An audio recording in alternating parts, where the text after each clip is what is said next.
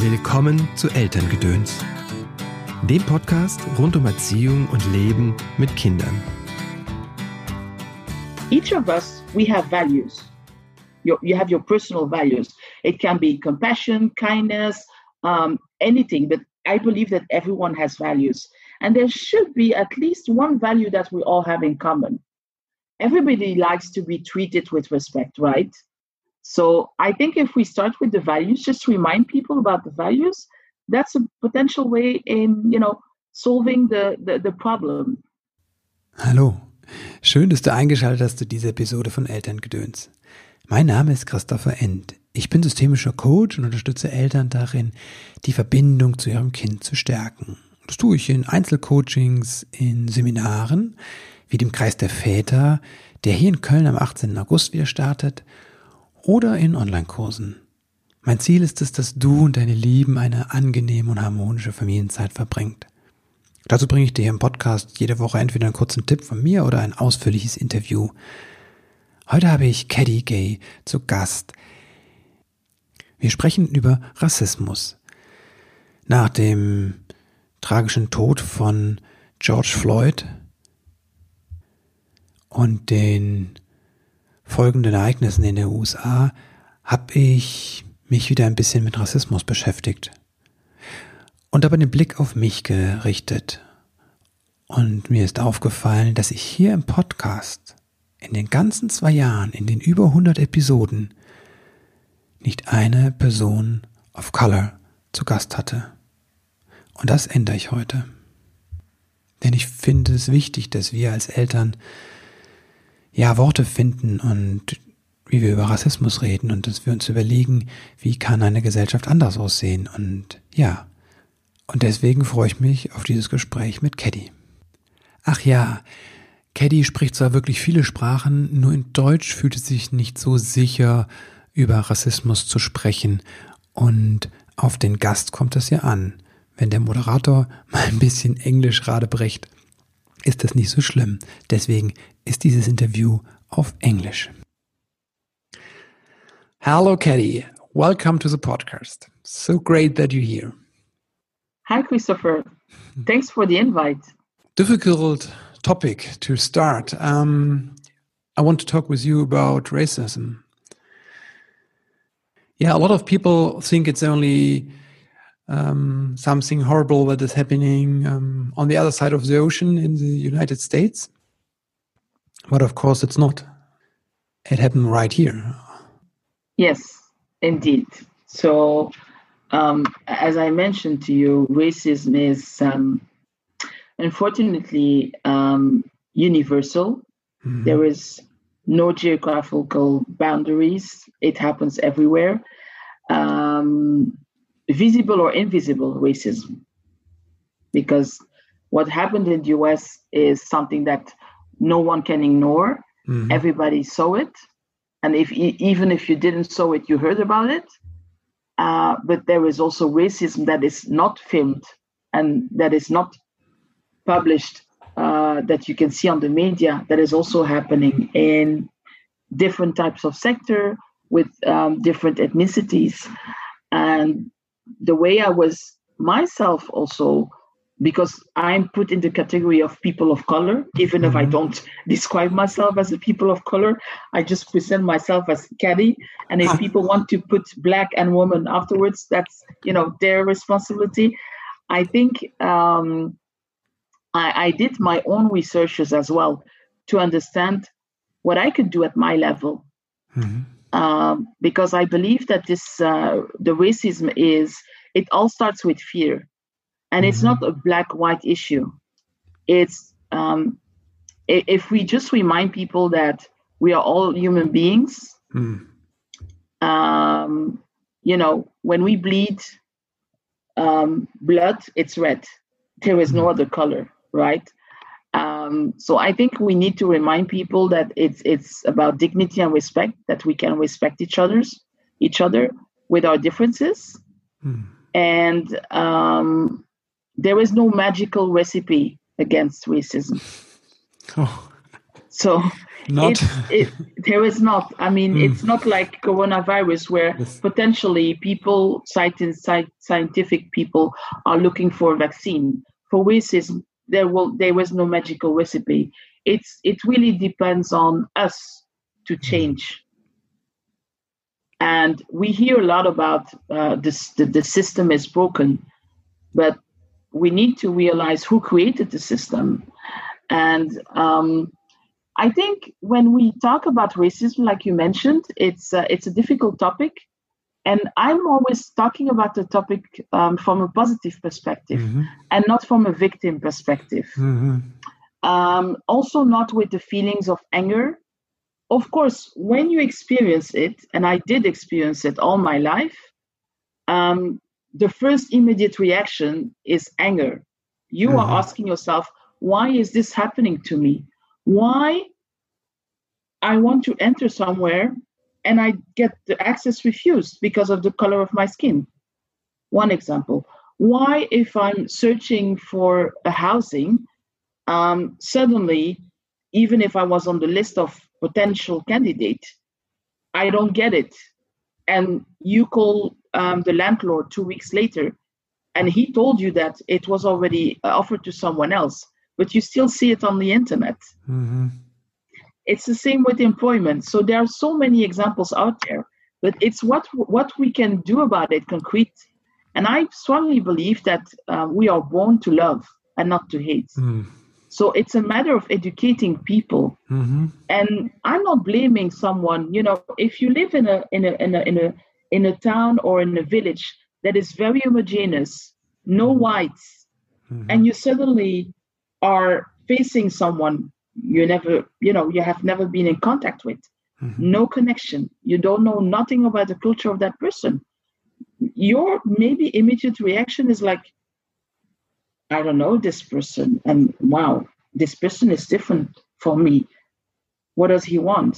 Mm-hmm. So it's it's how to deal with your emotions with your feelings and you know it's about unconscious bias once you're aware of your biases you can you know you can act upon it and mm-hmm. everyone has biases me included you know mm-hmm. i have a, a concrete example when i was a child you know the first years of my life i was with my family all mm-hmm. black i was never in contact with any black white person and it was back in the 70s. It was a small town where I think there were five families, African families, only five. So I had to go to school, and my father had to leave house very early. He was a carpenter. So he connected me with the teacher that would bring me at school. The first time I saw this man, I was like, oh my God, he's white, he has a beard, and I didn't want to hold his hand. I was like, no, no, no, no, no no, no. I I had this this really fear moment, and it took a couple of days. We were literally walking next to each other on the street, and I didn't want to give him a hand. Mm. So you know, you have to overcome this fear, and this experience has really, for me, was a trigger to develop myself. Mm-hmm. That I see others as different, but they see me as being the different person. Mm-hmm. So that's how I have built up my curiosity for others, mm-hmm. for other cultures. Um, I learned several languages. Um, I, am working in the HR field because I have a passion for people, mm-hmm. even if people are challenging. So this this this, this whole, this whole thing it, it stick all together. If you mm-hmm. you know you bring all the dots together, it gives you this this picture of who I am and how I deal with with racism and and why I'm so passionate about inclusion and diversity. Mm-hmm. Diversity is is is is a potential solution, and it is the solution. If you look at the society now, um, we no longer have homogeneous um, society. We have people that are, you know, very mobile. You can have a German working in France. Everybody is moving around. Um, the world is diverse companies are diverse. There are studies out there that show that the more diverse workforce you have, more it will contribute to the growth of the company. It's also the same with, with the society. if you have a meeting with people, if you have a meeting with only caddies, at the end of the day, your energy will be dragged because I'm so energetic that, you know, people say, oh, hold on, stop. But if you have in the meeting people with different thoughts, mm-hmm. this will all bring that we will come to a potential solution. And that's mm-hmm. that really is the beauty makes our strength. Um, and you know, uh, it's easily said. I can understand that people suffer from racism mm-hmm. and that it's difficult to move from trauma to positive. Mm-hmm. It's not that easy. It's something that you learn um, along the way. In my case, I learned it the hard way, uh, but always turning it so- something positive. I, I decided that, first of all, before being black, I'm a human being. Mm-hmm. So, uh, my education, my parents educated me that you need to be polite, you need to respect people. Um, and those values, I think, are also very universal. Each of us, we have values. You, you have your personal values. It can be compassion, kindness, um, anything, but I believe that everyone has values. Mm-hmm. And there should be at least one value that we all have in common. Mm-hmm. Everybody likes to be treated with respect, right? Mm-hmm. So I think if we start with the values, just remind people about the values, that's a potential way in, you know, solving the, the, the problem. And is, you you said talking about the, the topic is difficult. Mm-hmm. Indeed. So thank you for inviting me to talk about this topic. I think what you are doing is exactly what many others are doing right now they just feel that it's the time now mm-hmm. to talk about the topic. Mm-hmm. Talking is not enough, of course. Mm-hmm. You will you, you, need you need you need to change the the, the engage into the conversation and transform it into an action. But start talking about the topic is already a good start. And like mm-hmm. you were saying, you mentioned the, your that you know you did your own self reflection mm-hmm that you never invited someone, people of color, in mm-hmm. your podcast.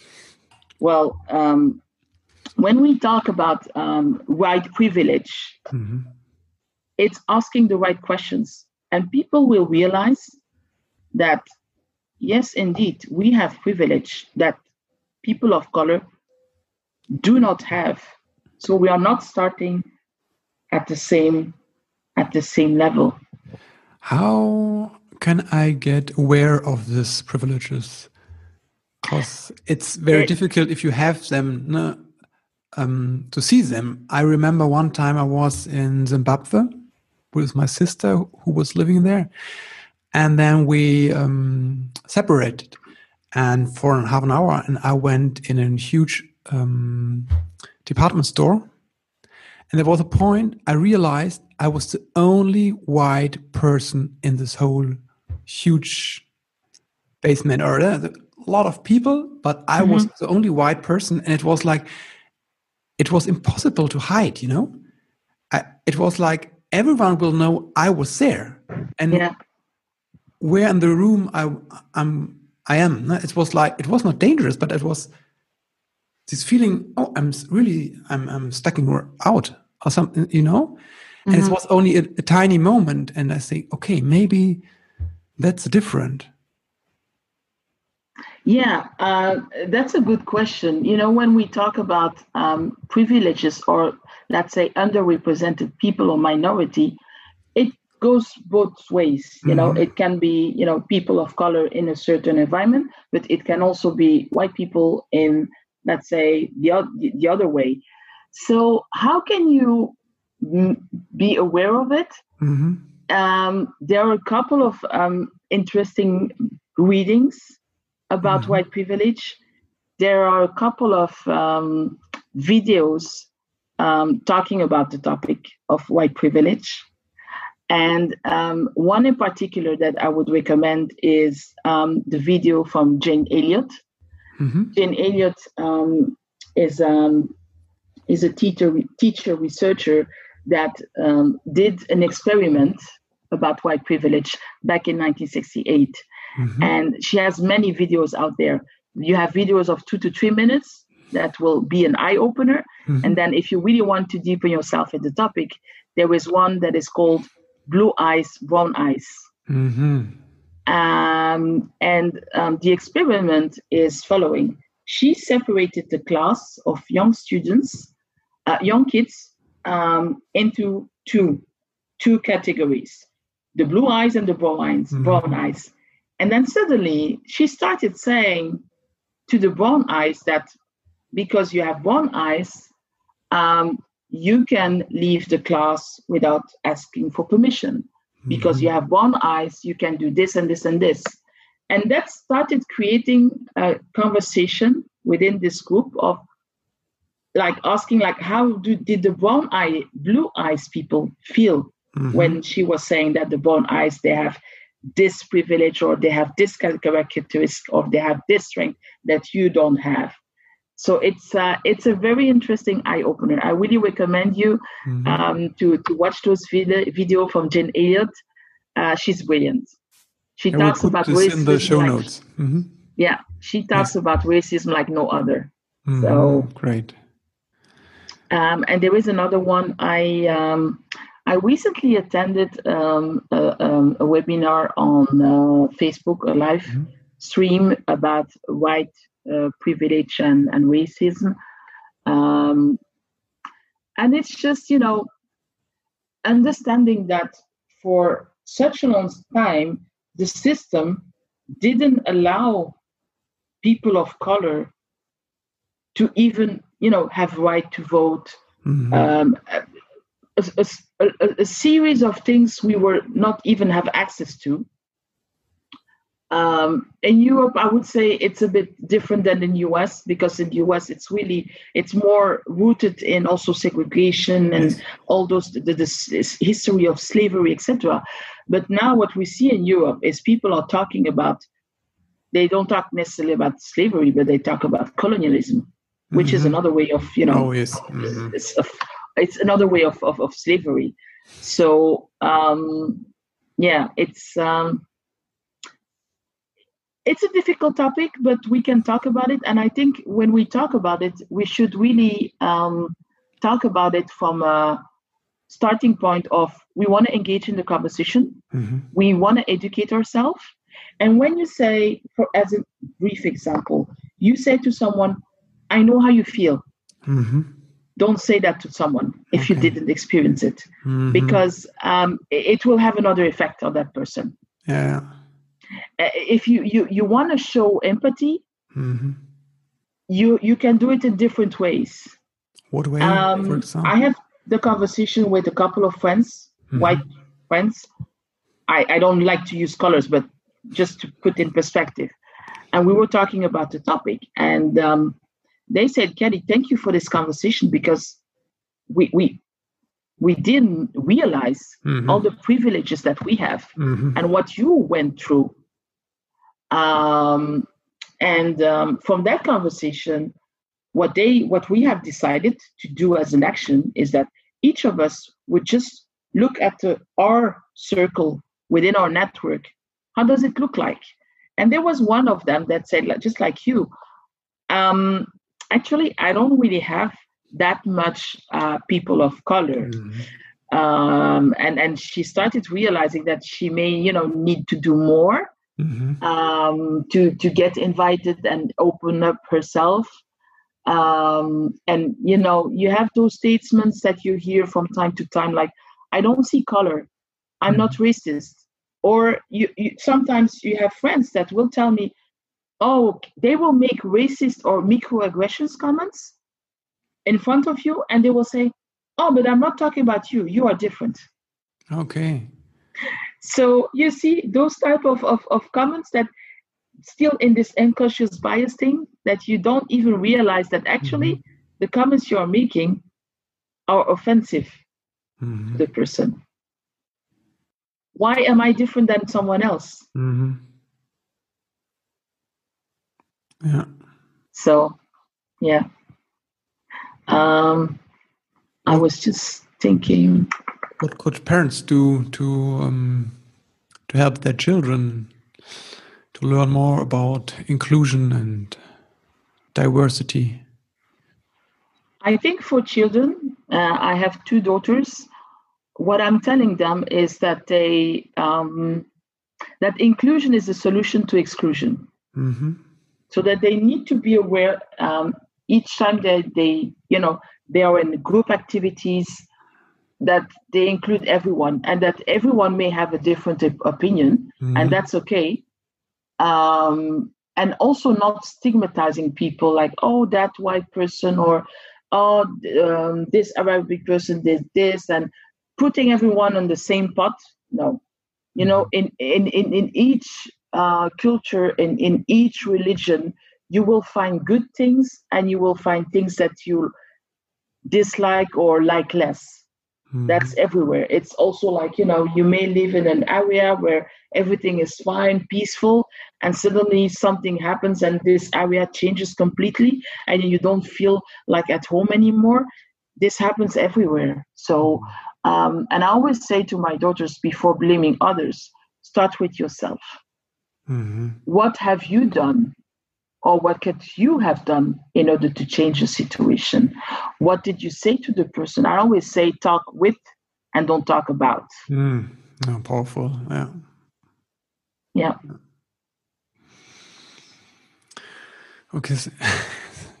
Katie, thank you so much for the interview, and I want to thank you for your work and for your uh, for your person just the, the, way you approach the world, you know, this open mind, and um, yeah, yeah. So this well, love I'm I can feel, I can really feel.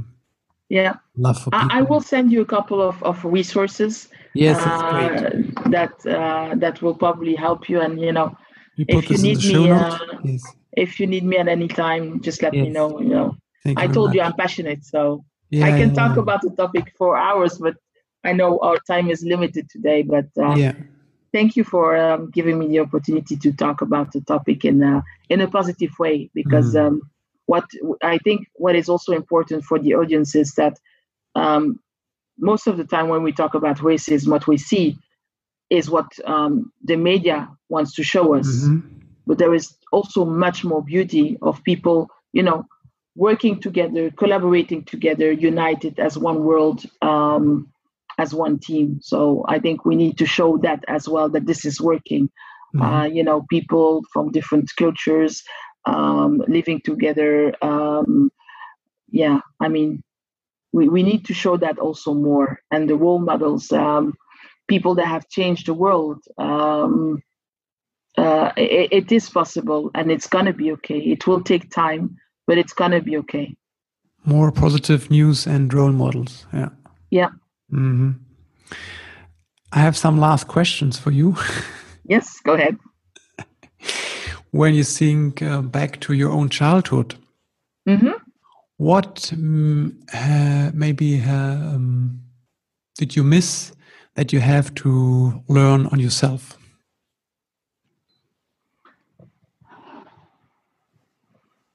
I think when I was a child, what I missed even if you know i'm a positive person to start with so mm-hmm. i couldn't really say that i missed it but mm-hmm. i i at that time felt as a miss was still about this unconscious bias when mm-hmm. i was taking the public transport or when i was at school and along the way also um, secondary school i was always looking for another black person and there was no other black person i was the only one oh, okay all the time and that has really opened up my mindset mm. because I was like, Katie, stop looking for someone like you and just go talk to people, get to know the people. And that's why I'm so good in networking because mm. when I go into networking events, not for now because we are a bit in this lockdown period, uh, even if it's a bit uplifted, um, we say social distancing. I would say distance socializing, but anyway, it is what it is um, when I was, uh, I, I, I made from networking my hobby. Mm-hmm. And the reason why is because I'm opening myself to others. I'm mm-hmm. curious about others. And when I enter into a room, I just pretend that I'm a host. Mm-hmm. And that mm-hmm. immediately wow. removes removes the fear of, oh, I don't know that person. I'm gonna stick to mm-hmm. someone I know. And I do exactly the opposite. I go to people that I don't know in order to get to learn them. Oh, how beautiful! Mm -hmm. Oh, yeah, great. Yeah. When you think um, of your parents, what are you grateful for? I'm grateful for um, the education that I received, the mm-hmm. values that I received. I remember at that time I didn't really realize, and I was a bit like in conflict with my father, but now I understand. Um, and I lost my father two years ago, so that's what even more why I understand. Is um, he was when he was um, in my education, he was very strict. He was the first immigrant Mm-hmm. Uh, and um, he always said, even if you're born here, I will give you the values of our African roots. Okay. Yeah. And I was like, yeah, okay. What does that mean? I'm born in I'm born in Belgium. I'm Belgian, but it has um, it has helped me to understand mm. that it's not because you have an identity card, an identity card, or passport saying that you're Belgian, that you're Belgian. Mm-hmm. Even if you are born in Belgium, that you speak the language without accent, etc., etc. Mm-hmm. And this is word for everyone. The passport doesn't determine who you are. No, that's true. Mm. So I am grateful for my parents for the education that they give me, mm-hmm. for the values that they have given me, values of um, compassion, um, generosity, authenticity, mm-hmm. um, hardworking mm-hmm. as well. So, yeah, I'm grateful for that. If you have had the possibility to give three truths to parents, what is important um, in your life with your child, what would be? Um, communication mm-hmm. is is important. Mm-hmm. Um, honesty. Mm. I mean, nowadays, people, uh, uh, our children, I mean, they can find everything in Google. Google is my friend. So just be honest and talk mm-hmm. about the topics, even if it's those are difficult. Mm-hmm. And um, I would say the third one is you can give them values, but they will become who they need to become. Oh, wow. Oh. Yeah. Katie, thank you so much. That You're welcome. Pleasure. Thank you. Ja, das war eine besondere Folge aus vielen Gründen, wie ich finde. Klar, äh, ich musste mich auf Englisch verständigen. Und da habe ich gemerkt, da fühle ich mich gar nicht so sicher, wie wenn ich das äh, auf Deutsch tue. Und ich glaube, es geht genau um solche Punkte. Wie können wir eine Gesellschaft schaffen, in der sich einfach alle Menschen sicher fühlen und angenommen? Mir ist es auch an manchen Punkten schwer gefallen, über Rassismus zu reden, weil ich merke, ich weiß gar nicht, welche Begriffe darf ich benutzen und welcher Begriff ist vielleicht schon übergriffig oder unangebracht. Ja, das mögen Feinheiten sein und ich glaube, es ist hilfreich, sich über diese Dinge auszutauschen. Und das war quasi mein erster Schritt. Das wird nicht der letzte gewesen sein. Ja, und jetzt interessiert mich einfach, wie es dir damit geht. Wie ging es dir mit dieser Folge? Und ja, wie geht es dir mit Rassismus? Merkst du das an dir selbst? Entweder, dass du ähm, Vorurteile hast, voreingenommen bist anderen Menschen gegenüber, oder merkst, wie andere Menschen das dir gegenüber sind. In den Shownotes gibt es ganz viele Links diesmal, die Caddy mir gegeben hat und die packe ich alle da rein. Und ich würde mich freuen, von dir zu hören, einfach auch über das Thema Rassismus. Vielleicht auch, wie können wir damit in der Familie umgehen? Ja, und was, was wünschst du dir von mir? Ich wünsche dir erstmal einen wundervollen Tag. Und hier in NRW haben die Sommerferien angefangen. Eine gute Zeit euch als Familie ähm, eine gute Zeit, hoffen wir uns auch, Christoph und ich. Im August nach den Ferien, dann beginnt hier in Köln der Kreis der Väter, geht in eine neue Runde. Äh, das ist so toll zu sehen. Wir machen das jetzt schon echt über zwei Jahre.